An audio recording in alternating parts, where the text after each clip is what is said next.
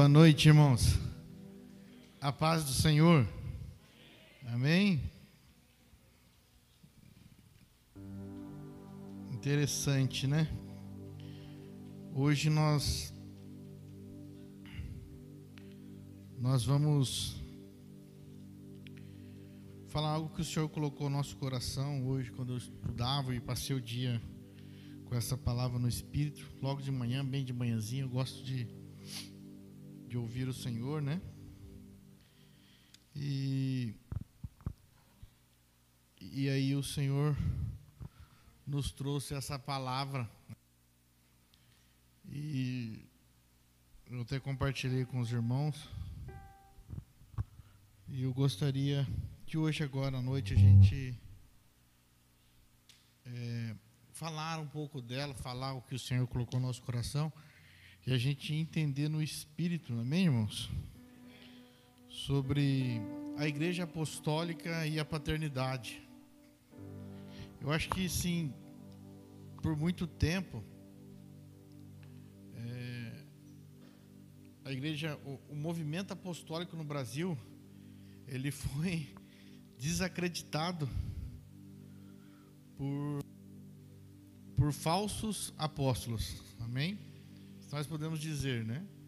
E existe grandes teólogos que são até contra o movimento apostólico no Brasil por por causa de homens que usaram do termo apóstolo erroneamente, né? E aí o Senhor nos preparou a noite hoje para a gente conversar um pouco sobre isso, porque a gente precisa entender que a igreja ela é apostólica desde o seu início. Porque o que, que é apóstolo? É o enviado. A igreja é apostólica porque ela nasceu debaixo de um envio. Cristo Jesus foi enviado. Né? E aí ele enviou os seus. E a igreja sempre ela, ela está sendo enviada. Não nasce uma igreja por, por livre e espontânea vontade. Ela nasce debaixo do envio do Pai. Então apostólico é viver debaixo do envio. É viver debaixo da natureza do Pai. E, e nós estamos num movimento de reforma apostólica. Né? A reforma do Evangelho, como, como, como, como Lutero começou, o Evangelho ele continua se reformando, irmãos. Ele continua para que a gente não pare nos sofismas, para que a gente não pare nas liturgias religiosas e, e o Espírito Santo fique longe da igreja. Na verdade, o Espírito Santo ele é a força motriz da casa. Ele é a força motriz nossa. Porque ele é a nossa vida. Então é sobre isso que nós vamos falar hoje, né? Porque é impressionante nós falarmos sobre isso, né? Mas o rumo que a igreja foi tomando, alguns lugares pode até dizer para o Espírito Santo ficar do lado de fora, porque senão ele atrapalha, ele atrapalha o que está acontecendo dentro. Né? O Espírito Santo, as pessoas falam, ah, fica ali do lado de fora ali, porque se você vir aqui, você vai bagunçar nosso modelo de, de reunião, vai, vai bagunçar o que nós estamos fazendo. E a igreja ela precisa caminhar debaixo do envio do Senhor. E o Espírito Santo tem que ser a veia que move a igreja. A igreja precisa ser profética. Então a reforma apostólica e profética é para que nunca nós, é, nós nunca deixamos de ouvir a voz do Senhor. Apostólico na palavra e profético no espírito, ouvindo o Senhor, ouvindo com os ouvidos espirituais para caminharmos com precisão na terra. Porque o propósito do Senhor é que o evangelho avance sobre a terra. Amém? E, e hoje nós vamos falar sobre a igreja apostólica e a paternidade. Abra sua Bíblia comigo, querido, em 1 Tessalonicense, carta de Paulo. Eu sei que você está doido para ofertar, dizimar primiciar. No final nós vamos fazer isso, amém? Segura aí a sua oferta, a sua dízimo, a sua primícia. No final nós vamos fazer. Nosso pastor, mas o senhor mudou a liturgia. Tem importância não, irmão. Nós não vivemos de liturgia, nós vivemos da vida do Cristo. Liturgia é o culto que nós já fazemos todos os dias, todas as horas e todos os minutos, que é a nossa própria vida. Isso é liturgia. A minha própria vida é um culto ao Senhor. E é sobre isso que nós vamos falar aqui nessa noite. Para que a minha vida seja um culto ao Senhor, eu tenho que estar no centro da vontade dEle. Para mim estar no centro da vontade dEle, eu tenho que acessar o Cristo que há em mim. Eu tenho que acessar. Todos nós, quando aceitamos ao Senhor Jesus, nós recebemos a plenitude de Cristo. Só que se nós não acessarmos a ela, nós continuamos manifestando coisas carnais. Quando eu, eu aceito a Cristo, eu recebo toda a plenitude.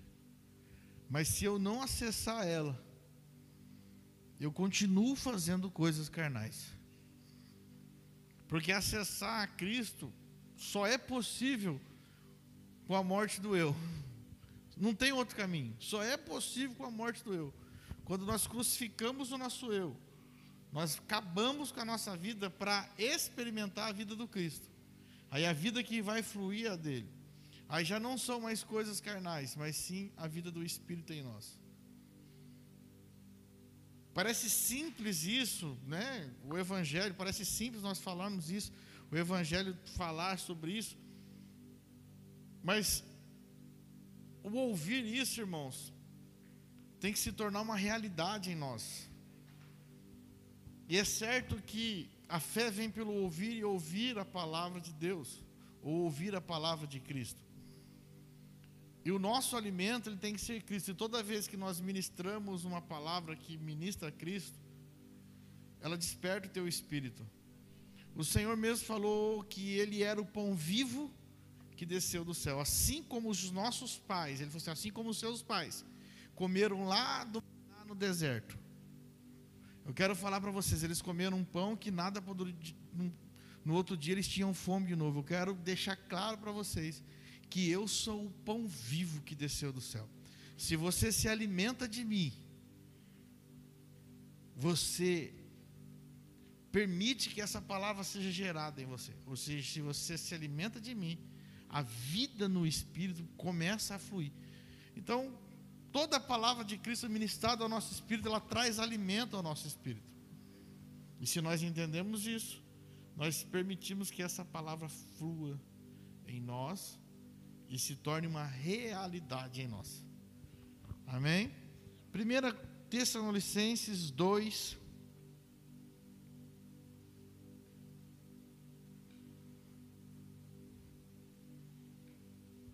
Diz assim: Irmãos, vós mesmos sabeis que não foi inútil a visita que vos fizemos. Apesar de termos sido maltratados e, muitos ofendi e muito ofendidos em Filipos, como é de vosso conhecimento, nosso Deus nos proporcionou uma disposição corajosa para vos anunciar seu evangelho em meio a grandes batalhas. Pois a nossa exortação não tem origem no pecado, nem tampouco em motivos impuros, pois muito menos temos qualquer intenção de vos enganar. Pelo contrário, visto que somos homens de Deus, aprovados por Ele para nos confiar seu Evangelho, não pregamos para agradar as pessoas, mas sim a Deus que prova o nosso coração. A verdade é que jamais nos utilizamos de linguagem bajuladora como bem sabeis, e nem, e nem de artimanhas gananciosas, Deus é testemunha desta verdade. Da mesma forma, nunca nos dedicamos, nos dedicamos a buscar honrarias, quer da vossa parte ou mesmo de outros. Muito embora, como apóstolos de Cristo, pudéssemos ter solicitado de vós o nosso sustento, todavia agimos entre vós com todo o desprendimento, como a mãe que acarinha os próprios filhos.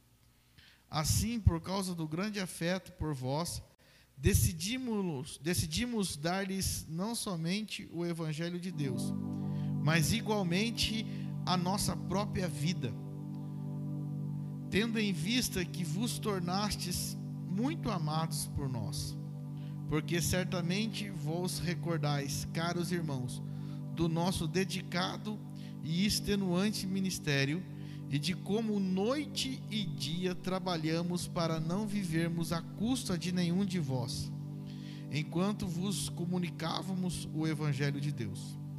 Vós e Deus sois testemunhas de como nós portamos de maneira santa, justa e irrepreensível, irrepreensível, de maneira santa, justa e irrepreensível entre vós, os que credes. E sabeis ainda que tratávamos a cada um de vós com a mesma deferência que um pai trata seus filhos. Que um pai trata seus filhos, suplicando-vos, consolando-vos e oferecendo o nosso testemunho, a fim de que possais viver de modo digno de Deus, que vos convocou para o seu reino e glória. Amém? Nesses 12 versículos que nós lemos aqui, nós vemos a característica de uma igreja apostólica. Né? E o, próprio apóstolo Paulo falando sobre, com os irmãos que o maior amor deles era manifestar a vida de Cristo sobre esses irmãos e que através do testemunho de vida deles e a vida que eles portavam de Cristo fosse impartida ou transferida para os irmãos. E ele deixa bem claro que nós não buscamos bajulações nem honrarias, mas sim manifestar a vida do filho. Nós não vivemos por um evangelho mentiroso de ganância, mas pregamos o evangelho para agradar ao Senhor e não aos homens. A exortação do evangelho que nós ministramos não tem nada a ver com consciência humana ou com consciência pecaminosa, mas sim com a vida de Cristo, e muito menos com a intenção de persuadir ou de enganar. No versículo 3, o apóstolo Paulo fala sobre isso. E uma das coisas muito importantes para a gente desmistificar, irmão, numa igreja apostólica é entender o propósito de uma igreja apostólica. Uma igreja apostólica, ela é uma igreja que ativa o potencial profético de cada filho de Deus. Ela é para ativar. Ela não é para reter, ela não é para conter, ela é para ativar. Diferentemente do, do rumo que talvez por algum tempo, por motivo de religiosidade, a igreja entrou em lugares que usa as pessoas. Eu encontro uma pessoa com excelente dom, então eu uso ela para propagação do ministério da casa ou para propagação do, da, da denominação. Então nós usamos os talentos, assim, a igreja que não é apostólica, ela usa o talento para obtenção de resultado. Mas uma igreja que flui da cerne da veia apostólica, ela ativa o potencial profético de cada filho. Ela ativa o desenho de Deus. Qual é o desenho original de Deus para de cada filho? Esse é o maior propósito da igreja na terra. Porque nós podemos estar fazendo excelentes coisas, mas estarmos desviados do desenho original. Podemos estar fazer, fazendo excelentes coisas e até bem feitas, mas estarmos desviados do desenho original. A igreja apostólica é aquela igreja que ela é de dentro para fora. Primeiro, ela vai focar na edificação de Cristo na sua vida, a ponto de você acertar todas as suas mazelas interiores, para que Cristo comece a ser formado em você e de dentro para fora você se torna forte em Cristo. E à medida que nós vamos sendo renovados de dentro para fora, todas as nossas feridas e todas as nossas angústias vão sendo curadas, nós vamos tornando-nos aptos a manifestar a vida do próprio Cristo. E uma das, das coisas mais importantes de você estar numa casa apostólica é que você pode conhecer o que é ministério. Porque uma casa apostólica na veia, na origem, ela vai fluir através dos cinco ministérios. Toda casa apostólica, ela vai fluir por, pelos cinco ministérios. E nessa breve abertura que eu estou fazendo com vocês aqui, vocês podem ver que todo mundo que se diz apostólico no Brasil não flui dessas vertentes. Né? Usa-se o nome erroneamente. Porque numa casa apostólica, cada ministério tem a sua função como uma engrenagem atrelada ao Pai. Qual Pai? O Pai eterno. Deus como um Pai. Nosso Pai celestial. E quando nós entendemos isso, nós partimos a fluir da natureza divina e não a partir de uma consciência humana, mas sim da natureza divina. Dos maiores propósitos de Deus para o homem é que ele cumpra o seu papel na terra. Então, numa igreja apostólica, você vai ser ativado. E muitas das vezes, na maioria das vezes, ministério nada tem a ver com estar atrás de um púlpito, atrás do microfone, atrás de um. Não, nada tem a ver com isso. Porque 5% das pessoas serão aquelas que terão o microfone na mão. Mas 95% estarão influenciando a sociedade. Com o ministério que você tem lá na sociedade, seja nas artes, seja ele na, no trabalho, seja na educação, seja na saúde, seja na mídia, seja na economia, na política então, uma igreja apostólica, ela prepara os filhos de Deus para governo. Então, o que nós fazemos aqui no templo é serviço. É serviço. Mas nada tem a ver com o ministério, porque o ministério está para fora dessas paredes. Ele está para fora deste ambiente que nós estamos aqui. Aqui nós estamos reunidos como igreja, buscando fundamentos, sendo ativados para exercer o Cristo lá fora. Amém? Então era isso que Paulo falava: olha, não é por persuasão humana, não é por engano, muito menos por sustento, porque se vocês quiserem nos ajudar, amém. Se não quiser, o Senhor prover. É isso que Paulo estava falando: o Senhor prover. Mas o que nós temos de compromisso é pregar o Evangelho para agradar a Deus e não aos homens. Essa, essa é a primordial de uma igreja apostólica. Essa é a linha cerne. Pregar o Evangelho na pureza da palavra e de Cristo. Então, uma, uma casa apostólica, ela vem, vai ministrar a palavra de Cristo, uma palavra que é o teu espírito e não a tua alma. Então nós vamos desconstruir algumas coisas aqui nessa noite, porque na medida que nós caminhamos no Evangelho por muito tempo, algumas coisas, alguns enganos foram construídos em nossa mente e nós, e nós continuamos vivendo na nossa vida religiosa com esse engano, achando que estávamos fazendo o correto mas eram enganos, enganos que estavam sobre nós. Principalmente a partir do meu desenho, né? porque o desenho, ele, você tem esse desenho desde antes da fundação do mundo. O seu desenho já é para você desde antes da fundação do mundo. A palavra fala que nós fomos gerados em Deus, eleitos em Deus desde antes da fundação do mundo. Então nós já temos um desenho. Agora, nós podemos estar obedientes ao desenho ou desobedientes ao desenho.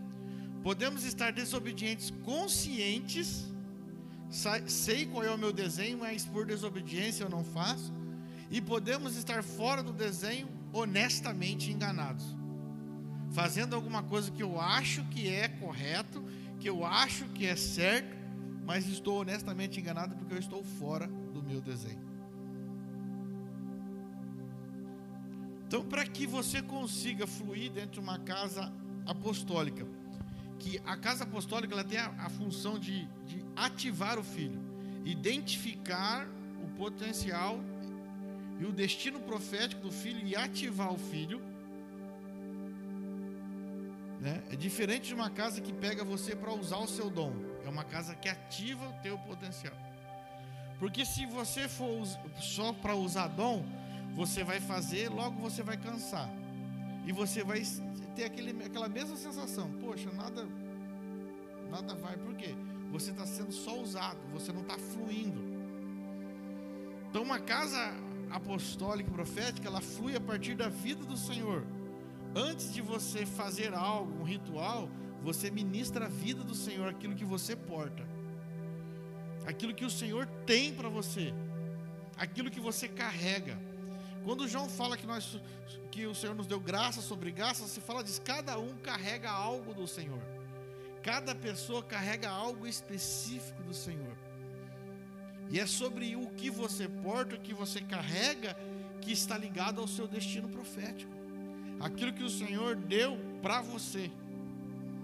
Cada um de nós temos. Então nós temos que voltar e acessar isso. Então não adianta eu só aceitar o Senhor Jesus, ter a plenitude de Cristo em mim, mas não acessar ela. Eu preciso acessar a plenitude de Cristo. Amém? Então, para que você consiga fluir numa casa que ela te pega para levantar e não para ficar bajulando, uma casa apostólica ela não vai te bajular, ela não vai colocar você no bercinho, vai ficar nanando você, nana, neném, eu tô aqui a chover. Isso não é, né? Esse não é um perfil de uma casa apostólica. Para isso existem os pastores na casa apostólica que eles fazem este primeiro contato, esse primeiro leitinho. Mas eles não deixam as pessoas no leite, eles dão leite, vão trazer e colocam eles numa posição de filhos onde vão receber o alimento sólido. Por isso tem os pastores dentro de uma casa apostólica. No ministério do pastor ele serve para cuidar daqueles que estão chegando daqueles que ainda são bebês espirituais, até conduzi-los a, a um alimento mais sólido. Só que você não consegue fluir numa casa apostólica se você não desfrutar de paternidade.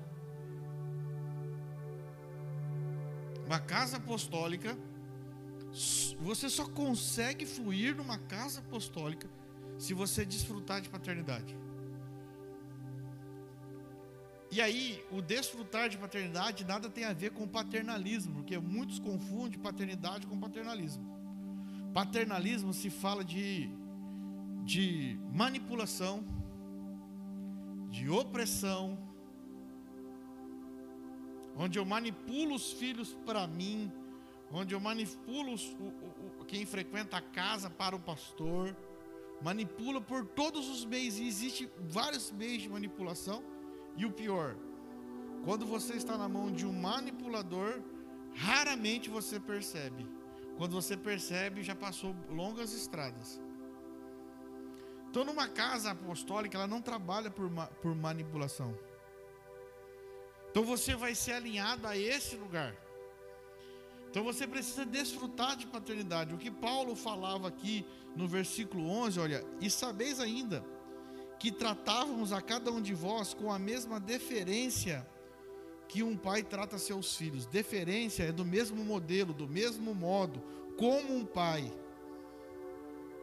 Como um pai. Como um pai trata seus filhos. E nós precisamos é, entender, irmãos, que a paternidade é um modelo de governo de Deus. Quando o Senhor envia Jesus à terra, quando Deus envia Jesus à terra, ele está startando o modelo de governo dele. Jesus, o Filho de Deus, Jesus, o Filho, se submeteu à paternidade de um homem chamado José. Um homem que era menor do que Jesus, cuidou de Jesus. Será um modelo que o Senhor estava nos deixando de governo. Agora, a relação de um pai com um filho exige respeito do filho.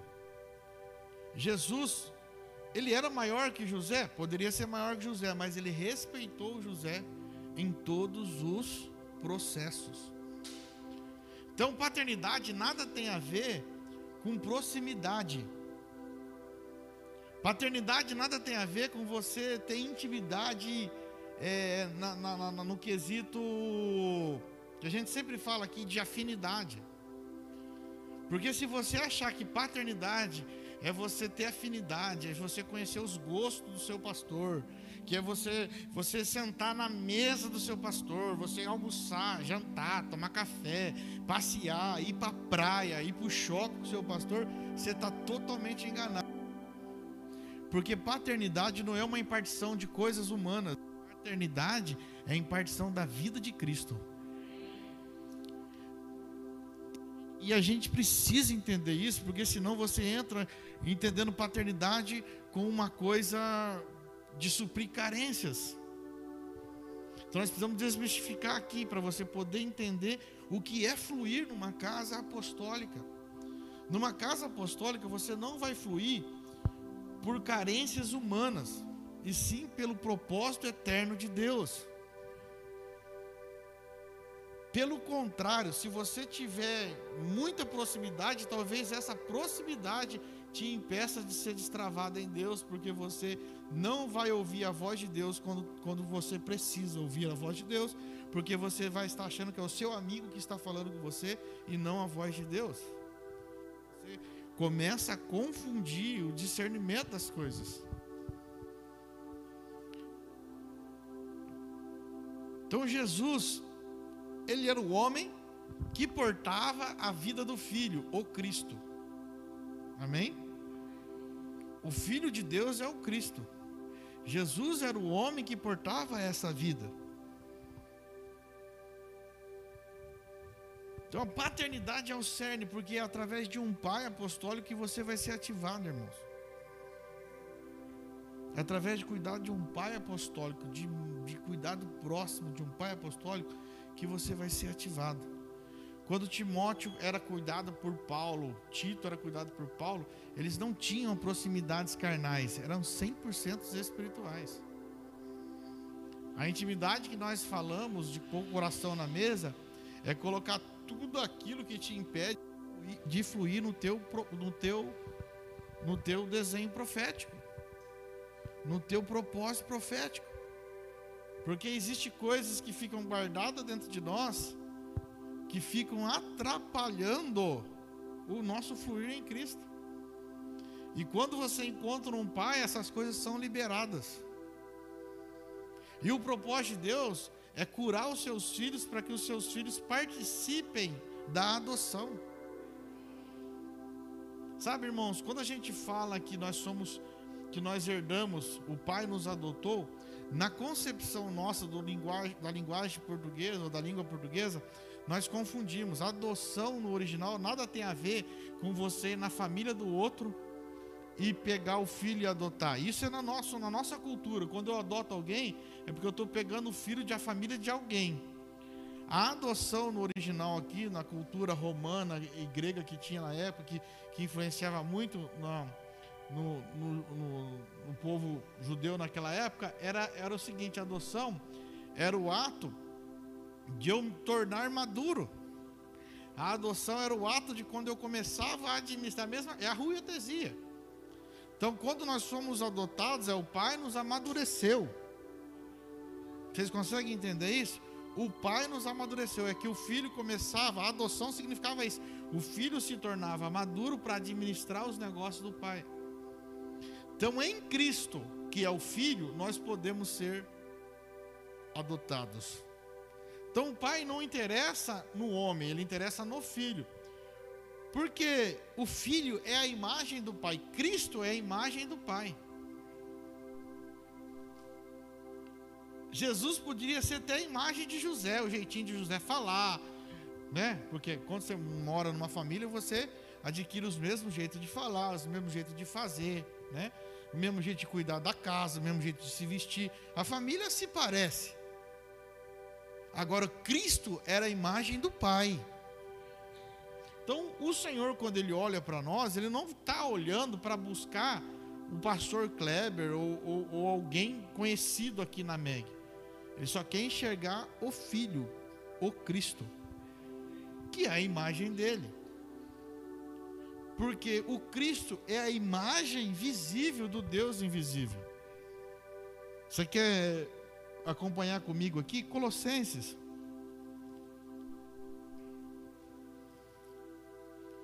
Um pouquinho para frente aí. Oi, Jesus. Minha Bíblia tá, tá dando, dando baile em mim. É antes um pouquinho, né? Mas ela tá dando baile mesmo assim. Ele vai, passa por por Filipenses, mas não chega em Colossenses. Pronto. Colossenses 1 e 15 nos deixa bem claro isso. Olha o que, que diz em Colossenses 1 e 15.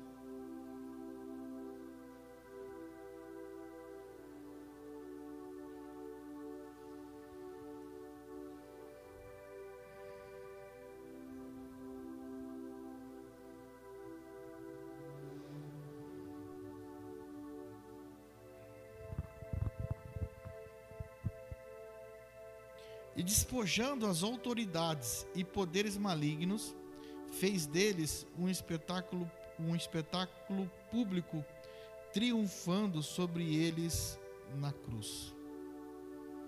Portanto, ninguém tem o direito de vos julgar pelo que comeis ou pelo que bebeis, ou ainda em relação a alguma festa religiosa, celebração das duas novas ou dos dias de sábado. Vamos voltar aqui ao 15. Despojando as autoridades e poderes malignos, fez dele deles um espetáculo público triunfando sobre todos eles na cruz.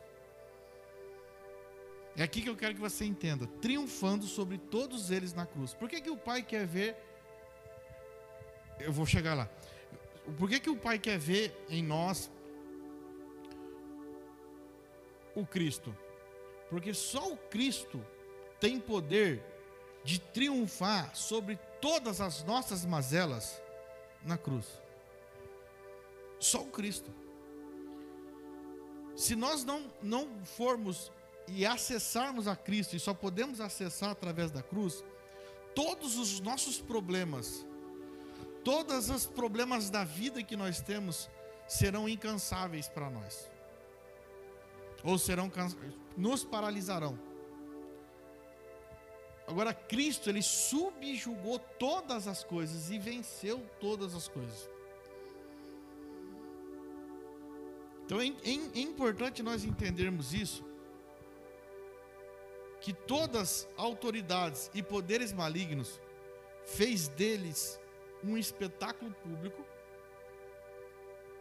Ele pegou tudo o que era das trevas e o maior espetáculo de Cristo foi triunfar sobre as trevas na cruz.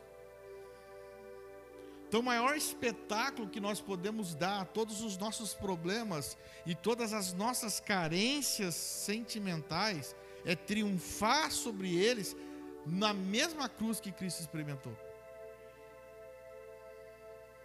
Se Cristo é a imagem do, do Deus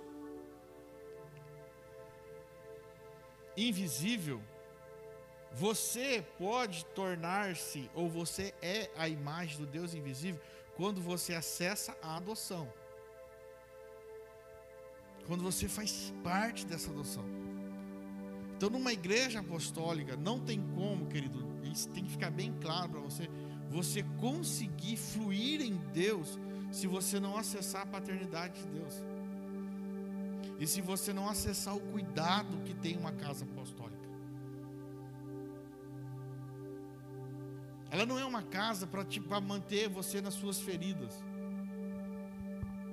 Não é uma casa para passar alguma coisa, algum remédio na sua ferida que não cura. É uma casa que talvez ela vai tirar a casquinha. Quem está comigo? E tirar a casquinha dói. É meter o dedo no, na ferida com um pus, irmão para sair o pus. A Carolzinha machucou o joelho E ela não quer tirar, ali está meio infeccionado e ela não quer tirar e está doendo. Eu falei assim: vamos tirar essa aí que para de doer. Cara, o Senhor não quer que você fique sofrendo com as suas feridas o resto da vida, cheia de pus e doendo. Numa casa apostólica, o Senhor dá a graça para você vencer isso. É só você subjugar a cruz, experimentar a morte do Senhor. Então a casa apostólica ela vai te confrontar sempre. Ela vai te levar para um lugar de confronto em Cristo. Ela não vai te levar a um lugar de vitimismo. Ela não vai te levar a olhar o próximo, porque nada tem a ver com o próximo, sim tem a ver com o que está acontecendo comigo. Uma casa apostólica ela vai te levar a discernir o corpo de Cristo não por relações carnais. O corpo de Cristo não é um churrasco que eu faço na casa do meu irmão. O corpo de Cristo não é um, um, um, bolo de aniversário que eu faço na casa do meu irmão. Isso não é o corpo de Cristo. O corpo de Cristo ele é espiritual. Uma igreja apostólica vai te dar a capacidade de fluir através do corpo de Cristo e receber o sangue de Cristo. O sangue que nos purifica de todo pecado. Quando eu acesso ao novo pacto através da paternidade, porque a paternidade é a base do novo pacto, eu estou recebendo o sangue de Cristo e o sangue de Cristo me livra de todo o pecado. E eu já não vivo mais por carências. Eu não vivo mais pelo meu próximo. Por quê? Porque eu já sou resolvido em Cristo. Eu já estou resolvido em Cristo. É para este lugar que o Senhor nos leva numa casa apostólica. Você ser resolvido em Cristo. Você não tem expectativa no próximo. Nada que você faz para o próximo te gera expectativa. Você fez porque o Senhor, você ouviu a voz do Senhor e o Senhor te enviou a fazer isso.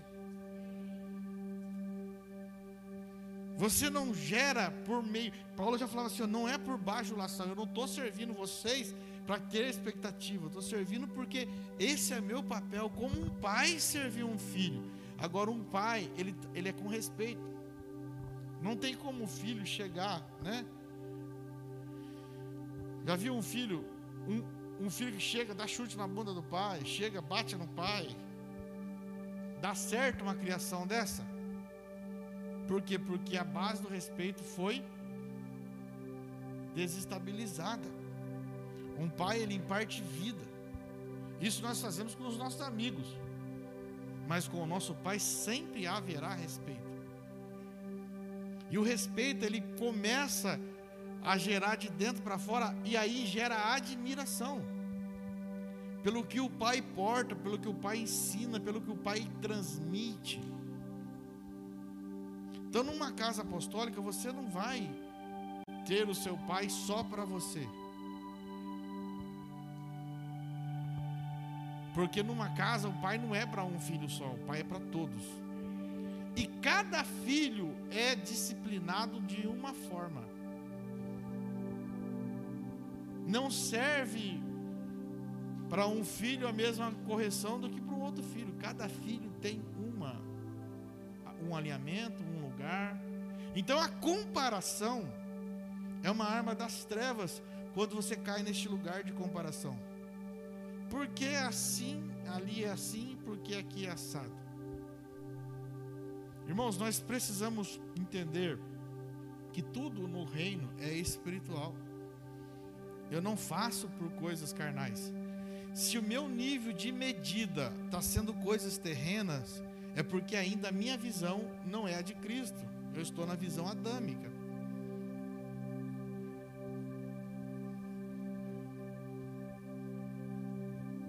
Colossenses, 2 Colossenses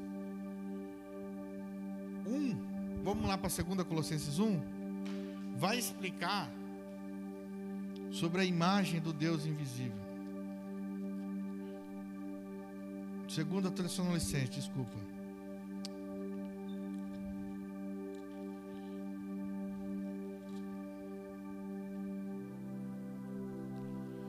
Jesus. Eu tô...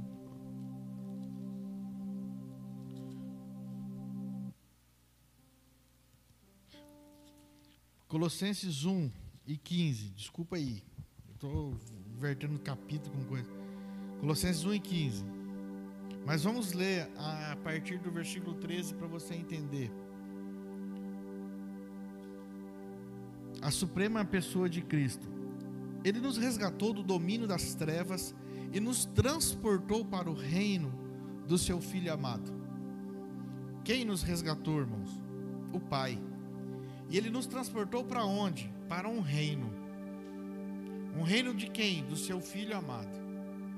O reino de Cristo. Em quem temos a plena redenção por meio do seu sangue. Não diz metade, é a plena redenção por meio do sangue de Cristo. Isto é, o perdão de todos os nossos pecados. Porque Ele é a imagem do Deus invisível, o primogênito sobre toda a criação. Porque nele todas as coisas foram criadas nos céus e na terra, as visíveis e as invisíveis, sejam tronos ou dominações, sejam governos ou poderes, tudo foi criado por Ele e para Ele.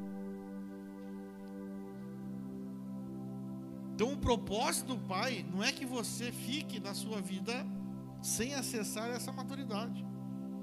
A cruz é o lugar que nos leva para acessar essa vida do Senhor. Então, se o Pai, ele transfere a sua imagem ao Filho, então Cristo é a imagem do Pai. Cristo é a imagem do Pai. Jesus trans, Deus transferiu a Jesus a imagem dele através do Cristo. Uma casa apostólica, ela vai ativar isso em você. Ela não vai deixar você passar anos sem entender o propósito de Deus, irmãos. Ela vai ativar isso em você. Então a figura de um pai espiritual, o pai espiritual, ele é uma pessoa que, que tem que portar Cristo, porque ele, ele tem que portar a vida de Cristo, porque ele tem a responsabilidade de transferir essa vida aos filhos. Tem muita gente que não entende isso, mas é, é, é real. Um pai é aquele que porta a vida de Cristo e essa vida é transferida. E você não vai transferir essa, essa, essa vida fazendo passeios. Você não vai transferir essa vida fazendo churrascos. Nós temos que ser livres desses lugares, irmãos. Numa casa apostólica eu não tenho é, o lugar da rejeição. A rejeição é um lugar de trevas. O Miquel me chama para comer na casa dele. Aí o pastor pode falar, ah, chamou o pastor, não me chamou. Isso é um lugar de trevas, irmãos. Porque isso nada tem a ver com o corpo de Cristo. Isso é relacionamento carnal. E relacionamento na carne eu posso ter com Miquel e não ter com o pastor Paulo. Isso é carne. Agora no espírito eu sei o que o pastor Paulo porta. E geralmente os nossos relacionamentos carnais são os que mais dão problema. Então a, casa apostólica e profética, ela não vai te levar a esse lugar de coisa não, irmão. Aí, pastor, postar na rede social uma coisa de mim, azar. Azar quem está falando, quem não está falando. Aí eu acho que é comigo, irmão. Se você acha, não é nem com você. Porque nós não vivemos de achar. Porque você porta a vida de Cristo, você vive pelo que você é, e não pelo que falam. Você é o filho maduro que porta Cristo.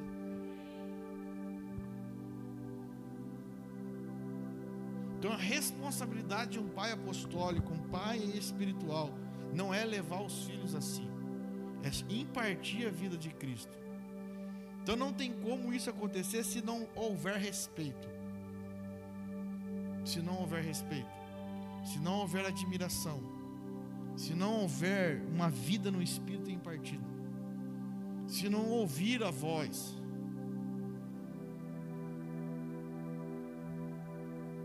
Então, esse é um, um, um, lugar que nós precisamos passar aqui hoje para separar um pouco aquilo que a gente imagina sobre paternidade, sobre igreja apostólica.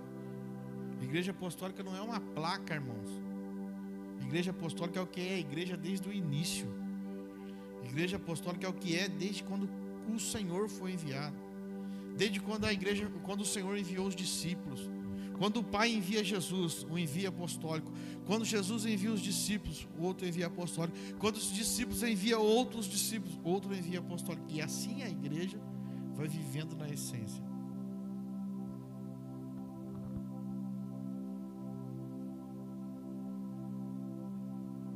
É, é tão interessante que Deus ele, ele reafirma a, a paternidade quando ele envia Jesus. Deus ele reafirma, ele inaugura um modelo de governo e deixa claro, ó, ninguém pode andar sozinho. Ninguém pode andar sozinho. Se Deus não foi orgulhoso por ser cuidado por um pai, por que que nós temos o orgulho de ser cuidado por alguém. Irmãos, e nunca se viu nessa geração quantas pessoas andam sozinho. Quantas pessoas andam sozinho? Elas obedecem só até onde é conveniente. Só quando a, a vontade dela agrada. Mas o, o propósito de uma casa apostólica não é agradar o seu eu. Na verdade, é matar o seu eu. Porque enquanto seu eu estiver ativo, ele impede que Deus ative o propósito dele na sua vida.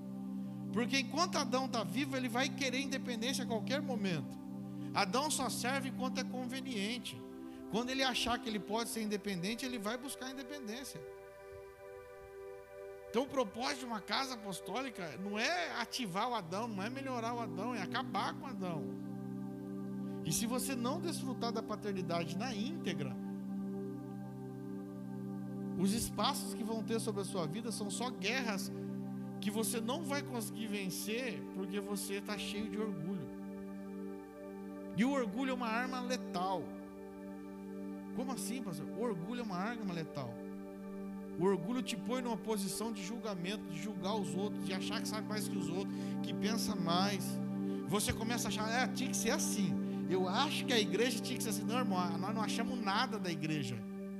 A igreja ela tem um dono. Nem eu acho alguma coisa da igreja. A igreja tem um dono. Cristo é o Senhor dela e Ele é o cabeça dela. Nem eu, como pastor, que sou por Ele, posso achar alguma coisa da igreja, porque a igreja já tem um modelo, nós não achamos nada.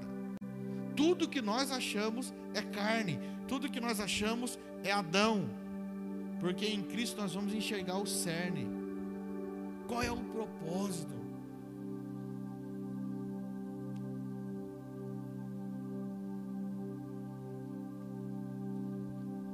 Um pai ele tem, ele, ele tem que ter uma responsabilidade. Mas existe uma importância de nós termos um pai. Existe uma importância, e eu quero ler com você em 1 Coríntios 3. E essa é uma das coisas que, que deu pano para manga lá na igreja de Coríntios. 1 Coríntios 3. E 4.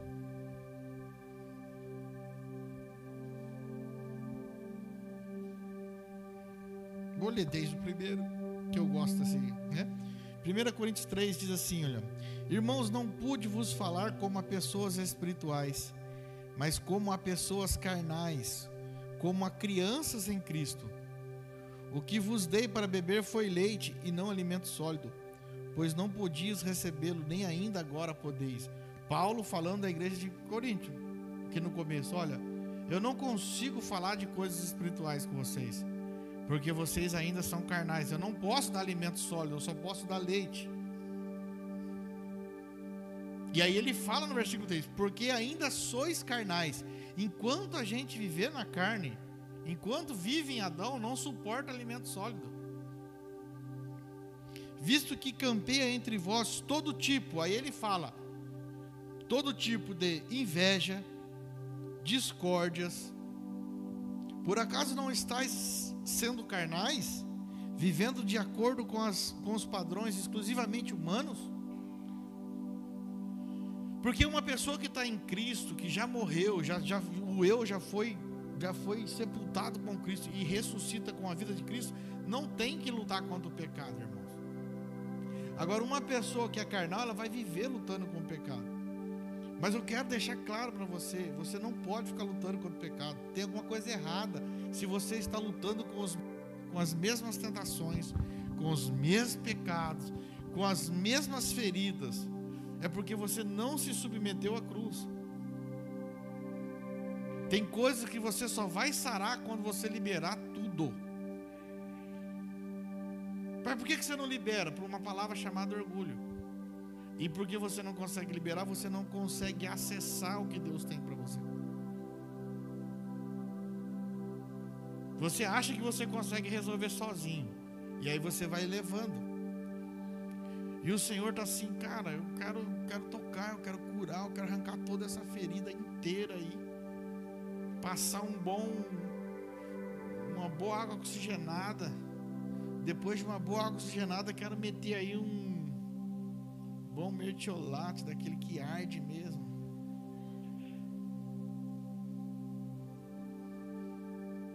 Pior que enganaram a gente a vida inteira, né? Minha mãe passava aquilo em mim, ardia pra caramba, e quero saber que não, nada a ver o arder, não é o arder que cura. Não sei porque que fizeram aquilo. Mas o Senhor quer curar a gente, irmãos. Quer arrancar sua ferida. Quer tirar o pus. Como que você vai acessar isso? Só através da paternidade. E não é a paternidade do homem, não. É a paternidade de Deus. E você precisa acessar através de um pai espiritual que vai te conduzir a esse lugar. Mas, cara, você não vai ser levado a mim. Paternidade não é lugar de sucesso. Quem está comigo nessa noite aí? Paternidade é lugar de posicionamento. É para posicionar você no destino profético da sua vida. Não é para posicionar você nas suas vontades. Até hoje as suas vontades te mataram. Até hoje as suas vontades não permitiram você ter um evangelho pleno no Senhor. Irmãos, eu tenho que falar pela minha vida, não tenho que falar pela vida dos outros.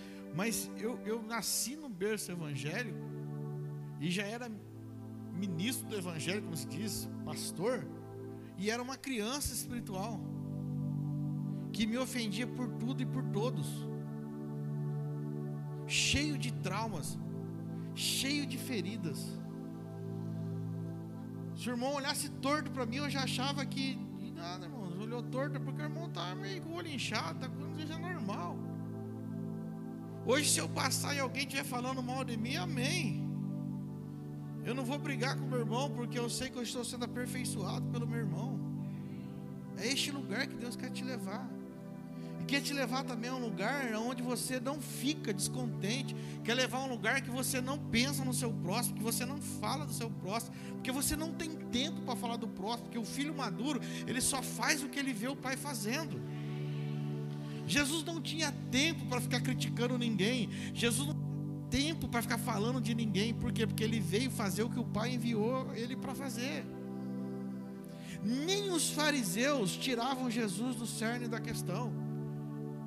Ah, mas Jesus era bravo com ele. Não, Jesus não era bravo com eles, vocês não entenderam. Jesus manifestava a vida do Pai quando falava com eles.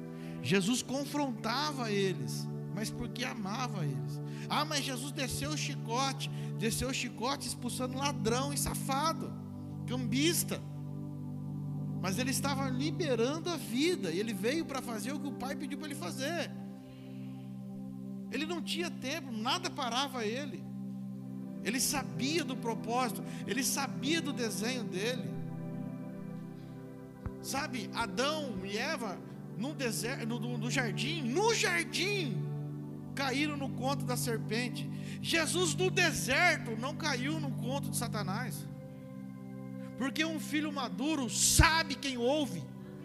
Um filho maduro sabe onde caminha. Cristo sabia na palavra que ele caminhava. Salmo de número 1, Salmo de número 2 já falava que ele tinha o cetro que regeria todas as nações. Ele sabia quem ele era no Senhor. O propósito de uma igreja apostólica é fazer você se encontrar e saber quem você é em Deus. Porque quando você é em Deus, nenhuma tentação te tira. Irmãos, olha que besteira. A, a, a, serpente oferece uma fruta. Agora, um filho maduro, ele sabe, irmãos, qual voz vai governar ele, qual voz ele vai ouvir. Qual voz você está ouvindo? Olha, olha Paulo falando para a igreja: a gente não está aqui por bajulação, não. A igreja de Éfeso não deu nada para a gente, deixou a gente mal, mas a gente serviu eles do mesmo jeito. Porque o meu propósito não é meu, é do Senhor. Eu não tenho propósito, eu vivo o propósito do Pai. Então nós temos que entender, queridos, claramente isso. Que se Ele é imagem visível,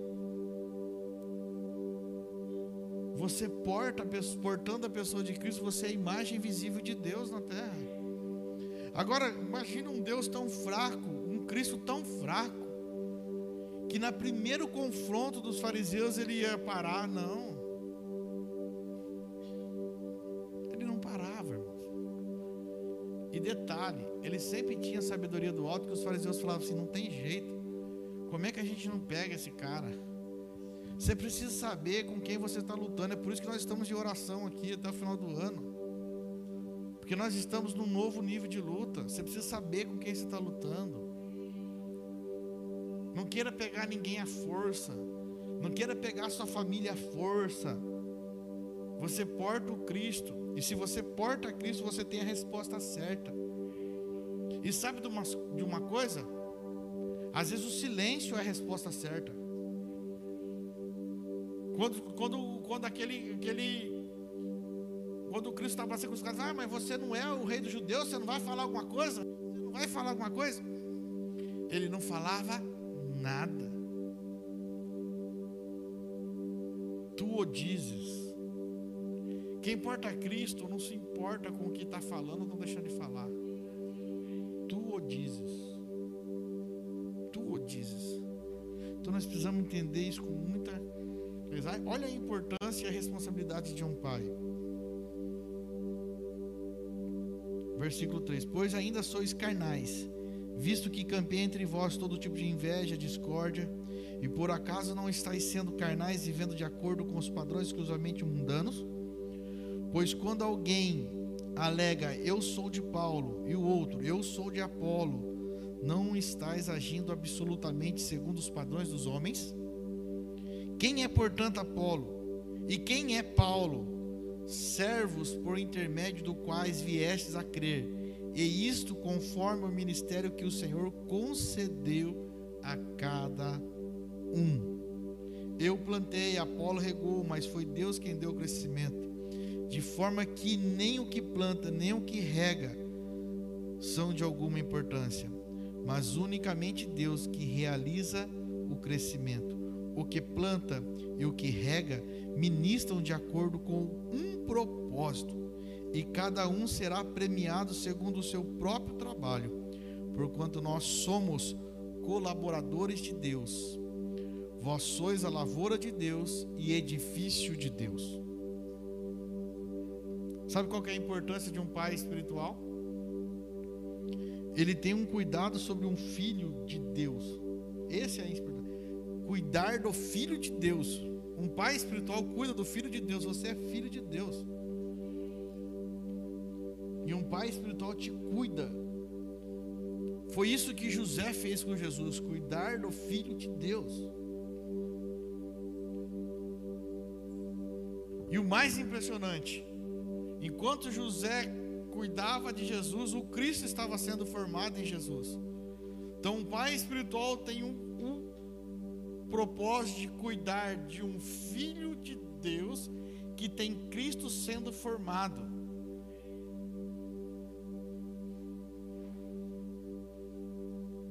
Por isso que um pai espiritual, ele precisa ter a vida de Cristo para impartir a vida de Cristo para que Cristo seja formado. Porque aí sim ele vai conseguir ativar um filho e lançar o destino profético. E Paulo deixa claro aqui, ó, porquanto nós somos colaboradores de Deus. Um pai espiritual é um colaborador de Deus.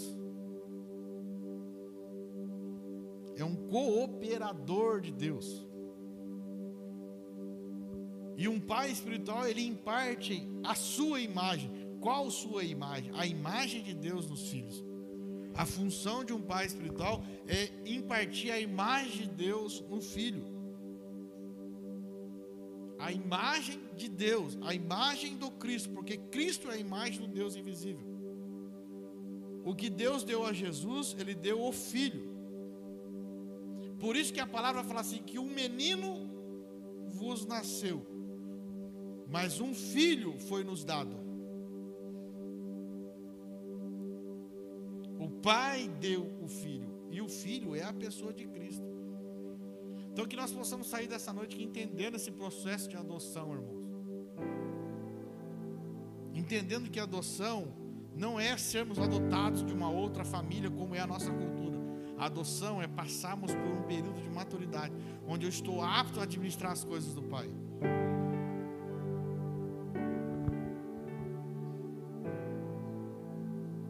Porque Cristo é a imagem do Deus, é a imagem de Deus. Cristo é a imagem de Deus. Então, um filho maduro é aquele que reflete a imagem de Deus.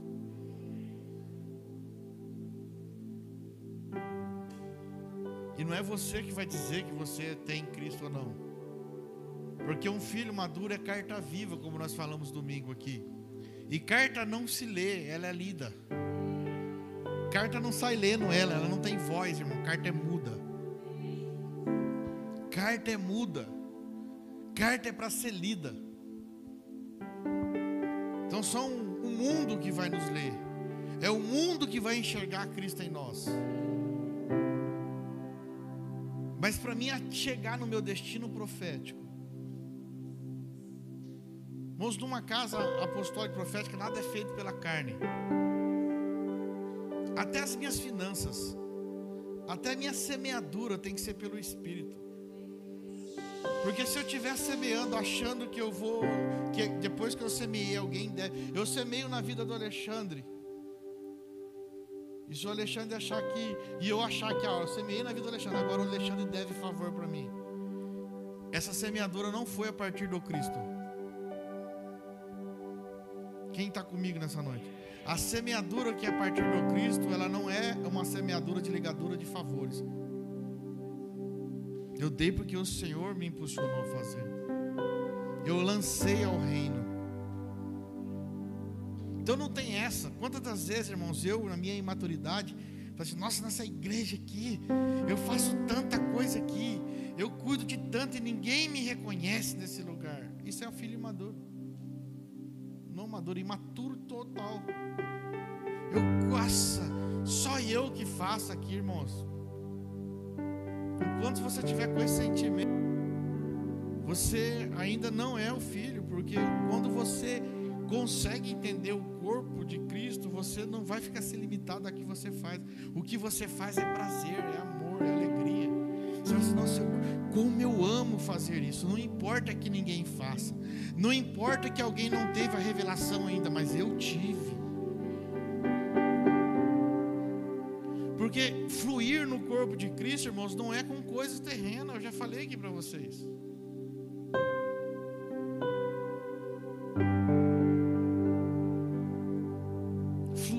corpo de Cristo é receber o sangue dele em nós, receber o comando da cabeça dele em nós.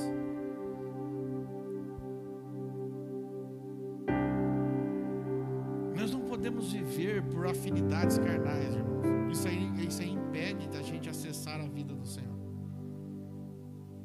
E também, né, quantas, quantas das vezes eu já vi isso, né? O filho querer ser tratado como um animal de estimação. Você é filho. Você não é um animal de estimação. O animal de estimação você pega dele, você passa a mão na cabeça dele, você tira o carrapato dele. Se está machucado, você cura, você dá comida para ele comer na hora certa. Agora, filho, filho, você conversa. Você está entendendo? Você não é um animal de estimação. Viu?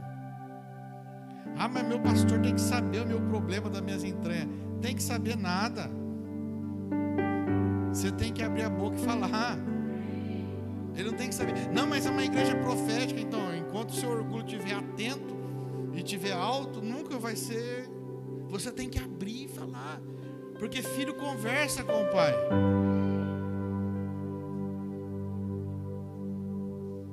Nem sempre o pai vai fazer carinho no filho. Na maioria das vezes o pai não faz carinho.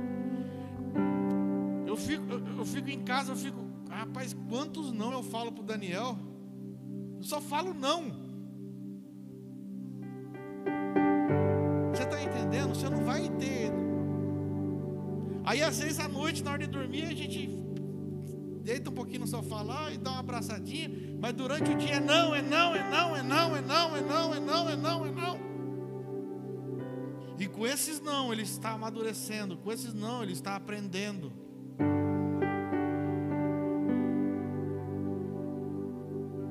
E quando ele está com fome, ele fala, pai, eu estou com fome.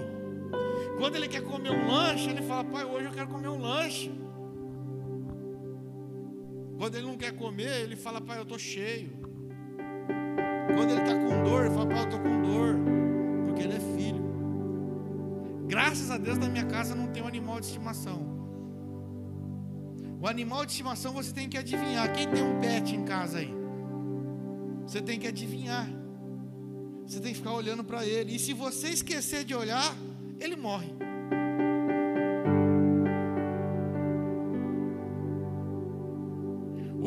Quando ele não alcança o lugar para pegar água, ele pede água.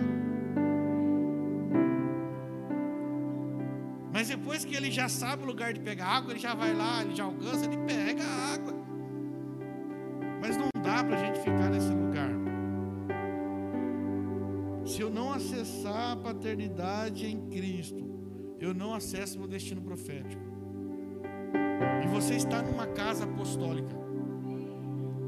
Casa apostólica não é lugar para os seus traumas, é para nós jogar fora os seus traumas. Uma casa apostólica não fala de pessoas, ela fala de Cristo. Irmãos, não sente em rodas para falar de pessoas.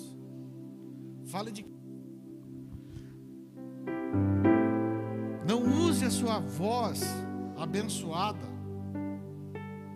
falar de pessoas. Porque nós falamos de Cristo. Nós falamos de Cristo. Olha aqui que diz Hebreus, irmãos, para nós encerrarmos aqui. Hebreus 2. Hebreus 2 e 7.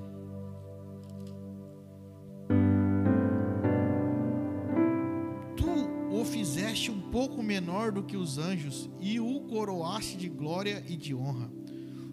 Tudo sujeitaste debaixo dos seus pés. E ao sujeitar-lhe todo o universo, nada deixou que não lhe fosse sujeito. Contudo, hoje ainda não vemos que todas as coisas estejam submissas a ele. Observamos no entanto, aquele que por um momento foi feito menor do que os anjos, Jesus, coroado de honra e de glória, por ter sofrido a morte, para que pela graça de Deus, em benefício de todos, experimentasse a morte.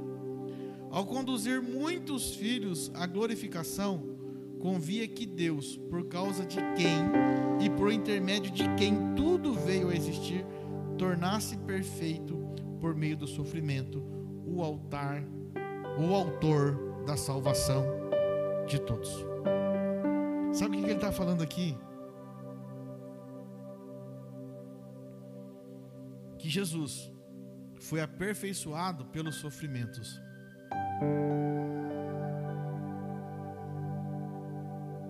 As nossas dificuldades, os nossos problemas, os nossos sofrimentos nos aperfeiçoam.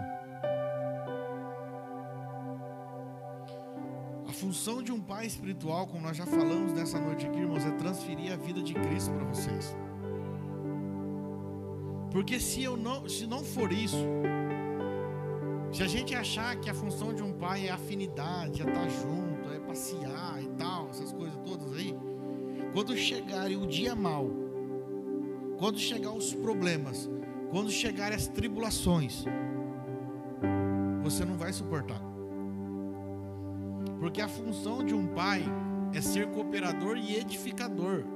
Cooperador de Deus na lavoura de Deus e edificador no edifício de Deus. Então, se, eu, se o pai é um edificador, ele tem que edificar sobre o fundamento correto que é Cristo. Porque se nós estabelecermos uma paternidade por afinidade, paternidade pelo que nós fazemos, pelas festas que nós fazemos. Quando chegar o dia mal, não vai aguentar. Por quê? Porque não foi gerado Cristo. A função de um pai espiritual é formar Cristo nos filhos. E para isso, muitas das vezes, vai precisar de distância. Muitas das vezes.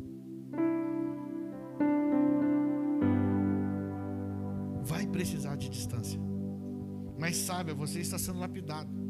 Quando Cristo estava na cruz, o pai, o pai olhou.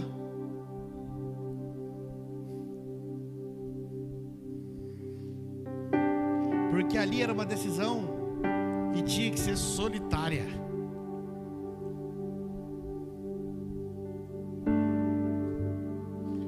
Pai te conduz à cruz, mas você vai ter que enfrentar ela sozinho.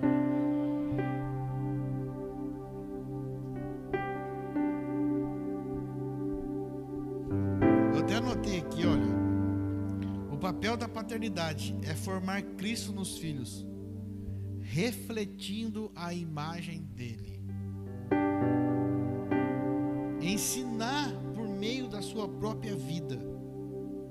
A sujeitarem todas as coisas em Cristo. Jesus sujeitou todas as coisas em Cristo. Irmão, sabe o que é sujeitar todas as coisas em Cristo?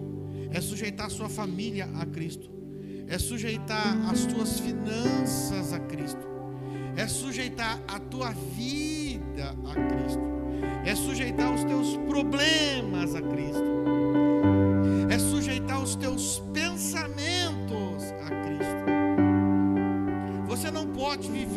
imaginação. Você tem que viver de revelação. Imaginação é produzida pelas trevas. E muitas das vezes em cima de enganos.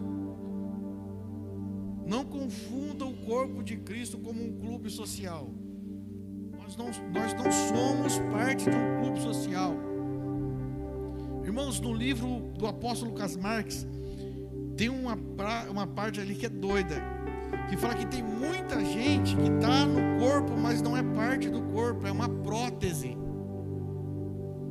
E prótese faz a mesma coisa que o membro faz, mas não tem o sangue de Cristo, não tem a vida. Você já viu aquelas pessoas que têm perna mecânica, braço mecânico, que. Eu vou fazer uma, vou fazer uma pergunta aqui. Quantos aqui nessa noite não sejam mentirosos? Tá? Porque aí eu falei, ah, eu sabia. Quantos aqui não sabem que o Roberto Carlos tem uma perna mecânica? Levanta a mão. Quantos não, quantos não sabem? Ah, não, é, não, é, não é possível isso. Vocês estão me enganando. Já ministrei isso? Não foi nessa igreja aqui não, foi outro lugar. Já falei? Então, mas e antes de eu falar isso? Quem não sabia? Aí, ó, aí, ó. E sabe, não é de agora não, tá? Ó, antes de eu nascer. Antes do Júlio nascer. Vocês entendem isso? Mas não tem vida. E eu não posso ser essa pessoa no corpo. Você não pode ser essa pessoa no corpo. Fazer coisas não nos habilita a desfrutar da vida. Agora, se você é um membro do corpo, você é um filho, você come da vida. Come da vida. Irmão, para, pelo amor de Deus. Sabe o que, que Paulo falou aqui? Enquanto você não é maduro, você precisa de leite. E sabe quem come os leite? Quem está precisando de leite? Aqueles que estão lutando com coisas da carne ainda. Se eu luto com a minha língua, estou comendo leite. Só que numa casa apostólica, irmãos, no púlpito não vai ter leite. Você consegue entender isso? No púlpito de uma casa apostólica não vai ser liberado leite. Na mesa você vai ter leite. No cuidado individual da paternidade você vai ter leite, mas no púlpito vai ser só comida. Então, se você não desfrutar da paternidade, você não vai conseguir comer o alimento que é liberado da casa. E se a gente dá comida para beber, a, a menina do, do, Alexandre fez seis meses agora. Acho que eles são meio pernambucanos, deve estar tá dando fubá, deve estar tá dando jabá, né? Seis meses. O pessoal do lado do Pernambuco é, é fera, né? Mas Antes de seis meses era só leite. E o cuidado do leite, onde que é? É na intimidade. Quando, quando o Alexandre com a Daiane faz o almoço na casa deles, eles não colocam na mesa. Meu Deus. Quando eles estão almoçando lá, eles não colocam um prato de leite na mesa, está entendendo? É, não tem no público levar você ao lugar que você precisa estar em Cristo. Porque enquanto nós não sujeitarmos a nossa vida a Cristo, nós vamos viver o mesmo evangelho raso, de altos e baixos. O meu irmão me decepciona, a minha igreja me decepciona, o meu pastor me decepciona. Tudo isso é sinônimo de uma vida rasa sem Cristo. Porque quando nós estamos mortos para para nossa vida, para o nosso eu, a única vida que nos resta é a de Cristo. Quando eu olho para o meu irmão, eu só enxergo a mesma coisa, Cristo, mais nada. Irmão, se eu estou falando de um testemunho de vida, eu já era pastor e vivia assim. Eu estou falando de um testemunho de vida. Saia desse lugar, a paternidade te tira deste lugar você está numa casa apostólica, você vai fluir no desenho de Deus, sim. Deus tem um desenho para você, mas primeiro as feridas precisam ser saradas. E só dá para sarar a ferida com cuidado. Quando você está com uma ferida, você cura a distância? Não, não tem cura a distância. Quando você está com ferida, o médico olha para você e fala, vai ficar bom. Não, ele vai lá, ele passa remédio. Ele chama a enfermeira, chama os pastores. Cadê os pastores? Levanta a mão os pastores dessa casa. Levanta os futuros pastores também que vai ter aí. É isso aí, irmão Jair. Tu és pastor. Você é pastor. Cadê a irmã Elisângela? Você também é pastora. Você é pastora os enfermeiros que sabem curar, sabem tocar. Mas na hora da mesa é comida apostólica. Que não dá, irmãos. Paulo estava agora, irmãos, que Paulo falava aqui. Entenda isso. Meus queridos, olha, 1 Coríntios 3. A igreja de Coríntios, irmãos, pensa numa igreja pentecostal. Pensa numa igreja que rodava o peão, que falava em profecia, que tinha, tinha todos os dons, mas era imatura, porque dom não é sinônimo de maturidade, dom não manifesta caráter. E Paulo fala: gente, eu não posso falar com vocês como espirituais. Temos que ficar falando a mesma coisa. Tem que ficar dando leite, mas olha, não dá. Se vocês não caminharem, nada vai sustentar. É muito, muito poderoso isso, irmãos. Entenda isso. A importância e a responsabilidade de um pai é formar Cristo nos filhos.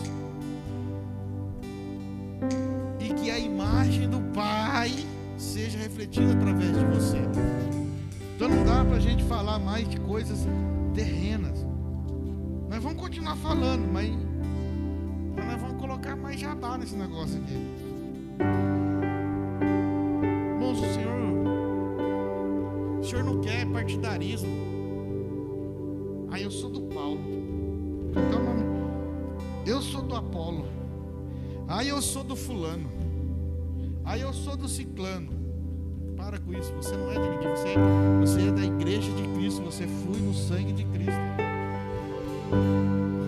Nós precisamos fluir da vida do Senhor, enxergar as coisas de Deus espiritualmente, irmãos, não enxerga carnalmente. Sabe por que, que você decepciona tanto? Sabe por que, que você sofre tanto? Porque você enxerga as coisas carnalmente. O dia que você parar de enxergar carnalmente, sabe por que, que o homem decepciona? Porque ele cria expectativas no homem. Eu faço um favor para o pastor Paulo, aí eu, eu, eu, eu coloco uma dívida no pastor Paulo que ele não tem, ninguém deve. A palavra fala que a ninguém deveis favor algum. Aí eu faço algo com o pastor Paulo e eu ponho uma dívida no pastor Paulo. E aí eu fico contando de uma dívida que ele não tem. E aí eu fico exigindo dele dar para mim algo que ele não deve você vive na igreja do Senhor. Nós acessamos a este lugar. Nós acessamos.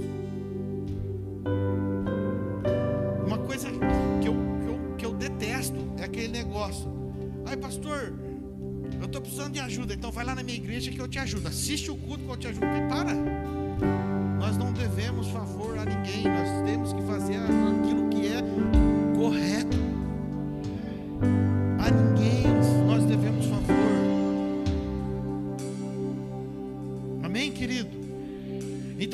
desfrutar, para você caminhar, para você ser forte, para você avançar numa igreja apostólica, você precisa desfrutar da paternidade, porque ela vai cuidar de você. Paternidade é cuidado, mas não é um cuidado para ficar que nem um bichinho de estimação ali só no colo. O pai, quando ele pega um filho, ele cuida, a primeira coisa,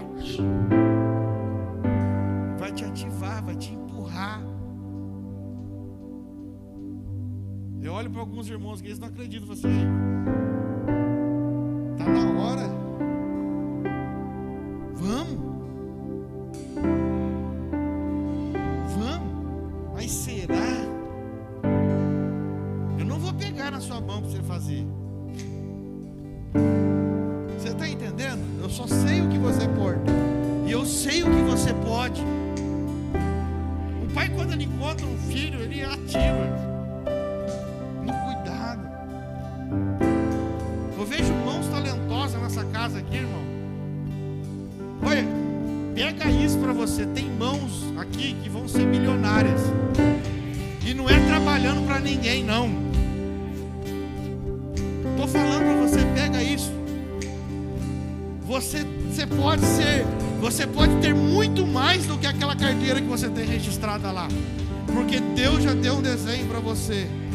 Você pode ser dono de uma empresa, empregar pessoas e manifestar a vida de Cristo lá, com justiça, com verdade, e as pessoas receberem do que você porta. Como pastor? Ah, irmão, eu sei de uma coisa. O homem sem Deus, ele pode vender diamante que ele fale, mas o homem com Deus, ele pode vender tiara de cabelo que ele prospera. Se você estiver no desenho o seu com o Senhor, você pode vender tiarinha de cabelo que você vai prosperar. Se você estiver no desenho original, irmão. Agora acessa, pega. E quando tiver uma palavra, vai fundo. Engata a primeira e não olha para trás. Vai embora. A primeira é meio devagar, mas ela é forte. Ela aguenta o solavanco. Eu tenho um caminhão quando a gente vai sair assim, às vezes a gente sai de segunda, porque a primeira é muito forte. Mas quando tem um morro e tá pesado, a gente põe uma primeira nele assim, ó, e nem acelera direito, ele. Vai